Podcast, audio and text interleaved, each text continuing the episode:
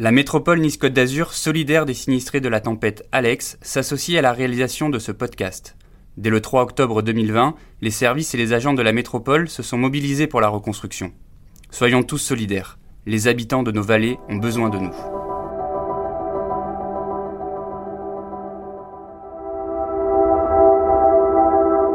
En fait, ouais, on peut pas s'en rendre compte de ce que c'est.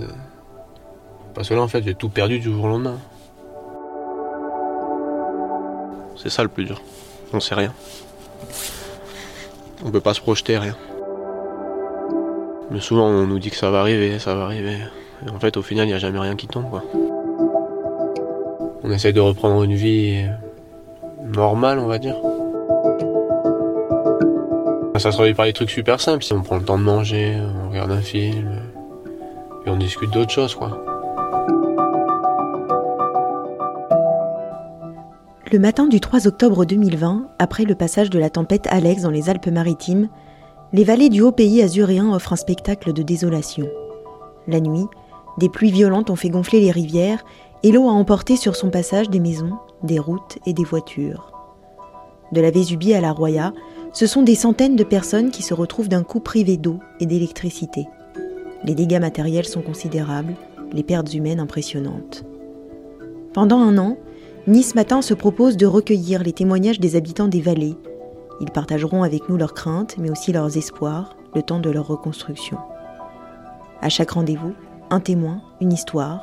Je suis Flora Zanichelli et vous écoutez Alex, un podcast de la rédaction de Nice Matin. Aujourd'hui, épisode 14, Lucas Lantéry, 25 ans, mécanicien à Vievola. Un entretien réalisé cinq mois et demi après le passage de la tempête.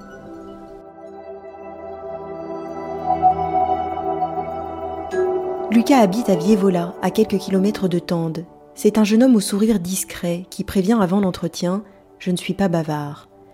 Mécanicien de profession, il vivait dans la propriété familiale avec Camille, sa petite amie, et ses parents, agriculteurs.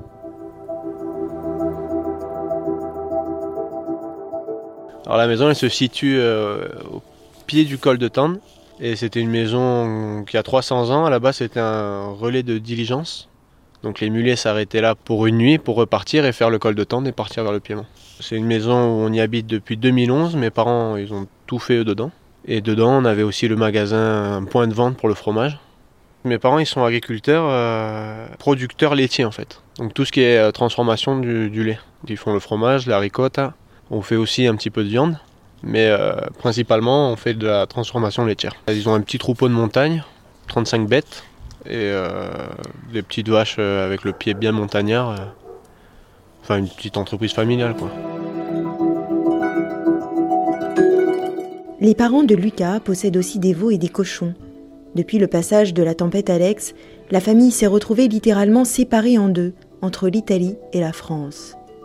Lucas revient longuement sur ce moment où tout a basculé.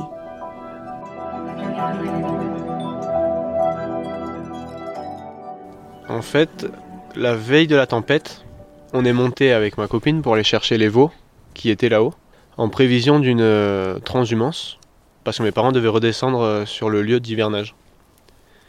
Et euh, donc nous, on est monté, on est monté le matin même, en fait, chercher les cochons, les veaux, pour pouvoir les descendre, parce qu'on peut pas les faire descendre à pied. Et on est arrivé à Vievola sur le coup des 15 heures, le temps de rentrer les bêtes et de les, soigner. On est arrivé à la maison, il était 15h30. Et vers 16h, on s'est penché à la fenêtre pour voir un peu ce qui se passait. Et en fait, on a vu qu'autour de la maison, il y avait euh, 30 cm d'eau. Chose qu'on n'avait jamais vue jusqu'à maintenant. Et c'est à ce moment-là qu'on est descendu sur le parking de mes parents et il y avait 20 cm d'eau sur le parking. Et là, on a compris que quelque chose clochait. On a sorti les véhicules qu'on a eu le temps de sortir. Et une demi-heure après, on n'avait plus aucun accès à la maison. L'eau était tellement montée que c'était fini. Quoi. À ce moment-là, on a voulu aller à la bergerie voir si tout allait bien. On n'a pas pu parce que la route, euh, elle n'existait plus. Là où il y avait un vallon où il coulait, euh, enfin où il y avait un débit vraiment moindre, euh, il s'était transformé une rivière de, je sais pas, 15 mètres de large sur 6 mètres de profondeur. À ce moment-là, on s'est réfugié chez nos voisins. Quand mes parents ont vu que le lendemain on n'arrivait pas à Casterino pour les aider à faire la transhumance euh, pédestre, on va dire, ils se sont euh, un peu inquiétés, ils sont descendus sur le hameau de Casterino pour se renseigner. Et en fait, c'est une fois arrivés au hameau qu'ils se sont rendus compte qu'il n'y avait plus de route, plus d'électricité, plus de réseau, plus rien. Mes parents, ils ont des bêtes dans le Piémont parce que tout simplement, il n'y avait plus aucun accès dans la Roya, rien que pour emmener euh, tout ce qui est nourriture pour les animaux. Heureusement, les parents de Lucas ont une maison de famille à Vernantes, une petite ville du Piémont située à quelques kilomètres de la frontière. Ils décident alors de s'y rendre à pied. Donc en partant de Casterino, ça doit faire à peu près une cinquantaine de kilomètres. Ils ont mis la journée. Et euh, quand ils sont arrivés le soir, il y avait plein de gens qui les attendaient avec les voitures, coffre ouvert avec plein de sandwichs, des boissons, tout ça. Et à partir de là, là-bas, il y a vachement eu d'aide. Par chance, on avait une maison de famille là-bas, mais qui était plus habitée depuis euh, une trentaine d'années. Donc qui n'était pas en état. Et mes parents, ils ont été habités là-bas, ils ont fait tous les travaux nécessaires pour pouvoir y habiter. Et les gens ont vachement aidé mes parents, ils leur ont amené des meubles, des habits, tout ça. Parce que mes parents, en plus, il faut savoir que le jour d'avant, j'avais récupéré toutes les affaires, vu qu'ils devaient faire la transhumance. Du coup, là-haut, ils avaient vraiment plus rien. Ils avaient plus de nourriture, plus de vêtements.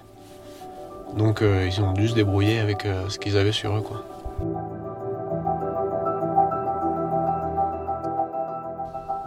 Lucas et Camille, sa copine, trouvent, eux, refuge chez leurs voisins, à Vievola. Un peu de répit et d'humanité, alors que dehors, le paysage est ravagé.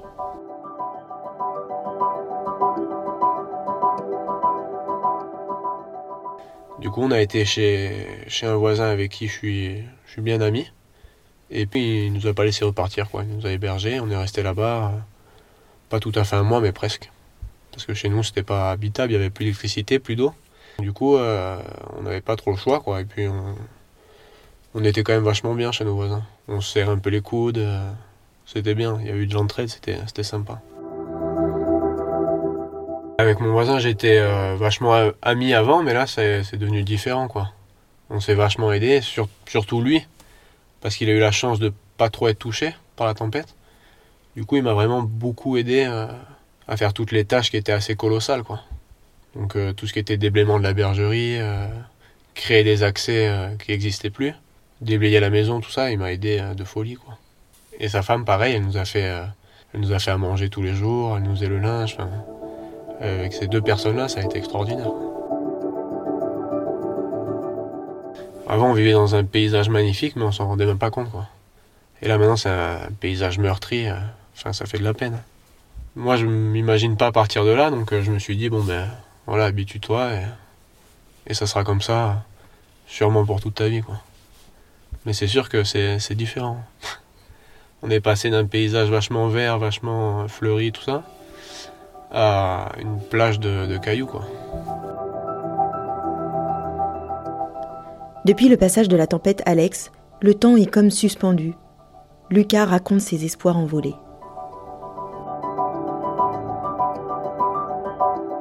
Des options, il euh, n'y a pas grand-chose en fait.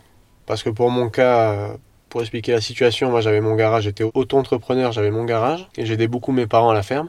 Et en fait, euh, jusqu'en septembre, j'avais aussi une activité, j'étais surveillant dans une école de, de réinsertion scolaire. Et en fait, en septembre, je voyais que j'avais pas mal de boulot et tout en mécanique. Du coup, je me suis dit, bon, ben, c'est bon, j'arrête, je prends mon envol, je me lance à fond dans mon entreprise. Et à côté de ça, je voulais prendre des bêtes à viande. Vu que mes parents avaient des bêtes laitières, moi, je voulais prendre quelques bêtes à viande pour me lancer dans le monde agricole. Et puis du coup, là, tout est tombé à l'eau. J'avais quand même un certain confort de vie, quoi. Je bossais, je bossais beaucoup. Je rognais parce que j'avais trop de boulot. Mais au final, euh, financièrement, euh, ça allait bien. J'avais des belles voitures, j'avais des belles motos. Et en fait, là, du jour au lendemain, j'ai perdu mes voitures, j'ai perdu mes motos, j'ai perdu mon activité.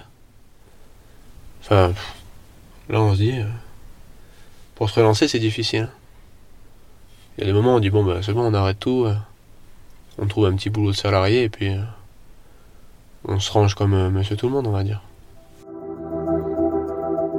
On peut pas s'en rendre compte de ce que c'est. Parce que là, en fait, j'ai tout perdu du jour au lendemain. Bah après, on essaye de dire qu'on va se relancer comme avant, mais c'est difficile. Hein. par exemple, j'avais un garage, il faisait il faisait 150 mètres carrés, avoir des, locaux de 150 mètres carrés euh, sur la commune entière, même en parlant de tente, euh, c'est enfin, c'est presque impossible. Il n'y a pas des locaux, tout le, monde, les- tout le monde les veut, tout le monde. Il n'y a rien de libre. Au cœur des préoccupations du jeune homme, sa maison, celle où il a grandi et où toute la famille avait établi son activité. Alors la maison, il y a l'électricité, il y a l'eau, on a tout remis. La maison, elle est passée habitable, mais en fait, euh, pour des raisons de mise en sécurité du bâtiment, euh, il se peut encore qu'on la perde. Et on ne sait pas quand on aura la réponse en fait. C'est ça le plus dur. On sait rien. On peut pas se projeter, rien. Souvent on nous dit que ça va arriver, ça va arriver. Et en fait au final il n'y a jamais rien qui tombe quoi. Le souci majeur qu'on a c'est que l'exploitation elle se situe sur Vievola et que si on perd la maison, si au plus grand malheur on perd la maison, euh, on ne sait pas où habiter quoi. Parce que les seuls logements qui seraient disponibles, ça serait sur, euh, vraiment sur le village de Tende, qui est à 6 km du hameau. Et en fait on se dit que si euh, il y a des problèmes sur la route ou la route reste fermée, on ne sait pas. Euh, Enfin nous il faut qu'on puisse euh, toujours aller voir nos bêtes quoi. Et du coup on peut pas aller habiter à 7 km de l'exploitation. Parce que là en fait on avait tout au même endroit, on avait la maison et 500 mètres plus loin il y avait l'exploitation. Il y a eu une expertise bâtimentaire qui a été faite. Ils nous ont dit bon ben la maison est verte, euh, elle a subi aucun dommage euh, qui nuit euh, à la structure, donc vous pouvez réhabiter les lieux. Et nous pour nous ça voulait dire qu'on récupérait la maison quoi. Sauf que trois semaines après on a appris qu'en fait il y avait une autre expertise pour la mise en sécurité des bâtiments. Et si la mise en sécurité du bâtiment dépasse la valeur du bâtiment lui-même, ben, c'est le bâtiment qui disparaît et puis il n'y a pas de mise en sécurité. Donc euh, voilà, on attend. Mais bon, on a peur que les réponses elles soient, soient dans longtemps quoi. Parce qu'on nous dit toujours que ça va arriver à la fin du mois et puis ça arrive jamais. Et puis en se renseignant un peu, euh, il y a déjà eu d'autres catastrophes ailleurs et puis euh, il y a des gens, ça fait un an qu'ils attendent des réponses et il n'y a toujours rien quoi. Et il y a des gens qui habitent dans des mobilhomes depuis un an.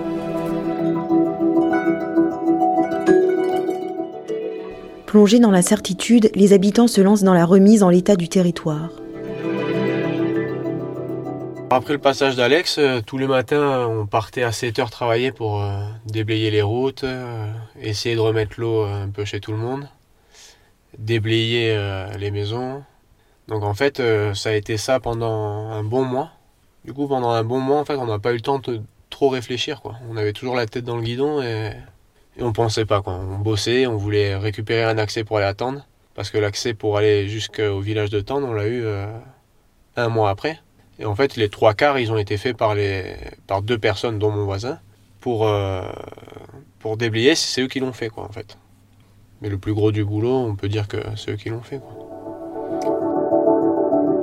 Euh, on a eu l'idée de faire venir, parce qu'il y avait les trains italiens qui arrivaient, jusqu'à la gare de Tende, à l'époque. Et en fait, on a eu l'idée de faire venir une pelle et, un bob pour pouvoir, pour pouvoir travailler, quoi. Et en fait, on les a fait venir par une entreprise de location italienne, qui nous a fait venir par le train et ça a été pris en charge par la mairie. Et avec ça, on a fait euh, pas mal de boulot. Quoi. Euh, Pour accéder à Vivola, maintenant, il y a une piste. Euh, Il y a des endroits qui sont serrés quand même. C'est quand même pas mal praticable. Par contre, il y a toujours le... Je sais pas comment dire, mais euh, on se dit toujours qu'autant le lendemain, il y sera plus. quoi. Parce que c'est quand même qu'une piste en terre qui est assez basse. Euh, le jour où la rivière elle commence un peu à grossir, euh, sans parler d'une tempête, mais à grossir un peu, elle va remanger la route et puis on reperdra la route.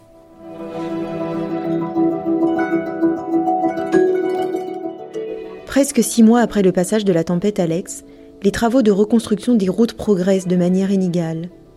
Et le simple fait d'aller faire ses courses nécessite toute une logistique. Dans la vallée, le seul endroit où on peut aller faire les courses, c'est à Carrefour. Euh, à Carrefour, euh, c'est à 30 km de Vievola. Sauf que pour y aller, il n'y a que des, convois. Il y en a un le matin, un le midi, un le soir. Et du coup, euh, c'est vachement compliqué d'aller faire les courses, quoi. Parce qu'on a 25 minutes de voiture et après on doit attendre 4 heures pour remonter. Du coup, nous, on a choisi l'option de faire les courses en Italie. Et on ramène nos courses par le train. Pour nous, c'est le plus facile.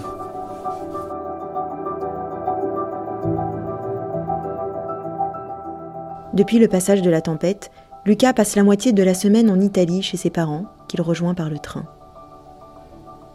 Il décrit le sentiment qui l'habite, près de six mois après le passage de la tempête.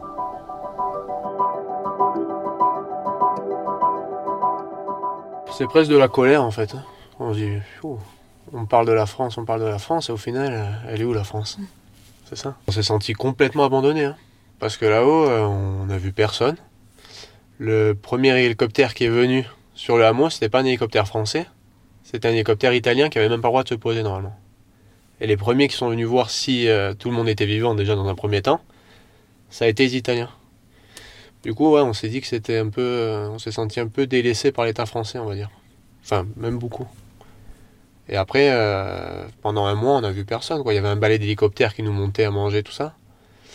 Mais à part ça, il n'y avait pas vraiment. Il y avait beaucoup de bénévoles, par contre.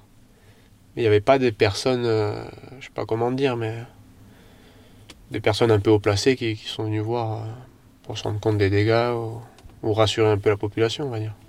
Ça, il n'y a rien.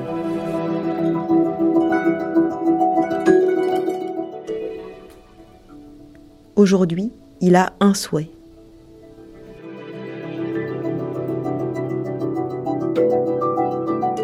Une requête à faire, bah, ça serait un peu, un peu personnel, on va dire. Ça serait qu'on puisse récupérer la maison.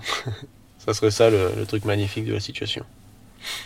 Après, le reste, bah, il faudra du temps. Donc, euh, on sait très bien que là, un accès en Italie, euh, parti comme c'est parti, pour euh, minimum 3 ans, on n'aura plus d'accès. quoi. Alors que nous, on travaillait, on travaillait vachement avec l'Italie. Que ce soit les agriculteurs, les artisans, les commerçants on bossait beaucoup, beaucoup, beaucoup avec le Piémont.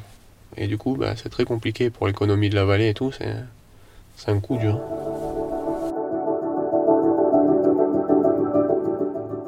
Alors le tourisme, euh, on ne sait pas trop en fait, mais bon, on imagine bien que sera moindre, hein, il n'y aura pas grand chose. Hein. Donc euh, on verra bien. on imagine déjà devoir aller vendre nos produits sur la côte, euh, s'organiser autrement quoi. Après, il n'y a rien encore de. On peut pas se projeter, donc on attend. Face à l'incertitude, ce sont les petites choses du quotidien qui permettent à Lucas et sa famille d'aller de l'avant.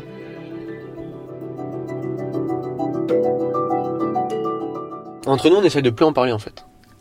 Parce qu'on a tellement parlé jusqu'à maintenant que ressasser ça, au final, on s'enfonce, on s'enfonce, on s'enfonce. Donc là, on essaye de voir les choses autrement. On essaye de reprendre une vie normale, on va dire. Doucement, quoi. Ça se réveille par des trucs super simples. Donc on essaye un peu de profiter, on prend le temps de manger, on regarde un film. Et on discute d'autres choses, quoi. Vu que là, on refait la maison de famille en Italie, ben, on parle de ça, comment on va agencer, comment on va réparer ça. Et le, le reste, on le met un peu de côté, en attendant des réponses, quoi. Parce qu'en fait, sinon, à chaque fois, on n'arrêtait pas de se projeter. On disait, bon, on va faire ça, ça, ça, ça à la maison, on va faire ça, ça, ça à la bergerie.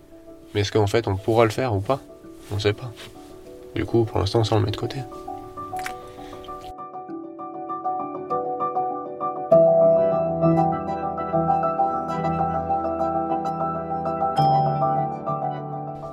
Vous venez d'écouter Alex, épisode 14, un podcast du groupe Nice Matin. Si ce contenu vous a plu, N'hésitez pas à le noter 5 étoiles et à le partager autour de vous. Et si vous avez des remarques, vous pouvez aussi m'envoyer un mail à l'adresse fzanikeli.nismatin.fr.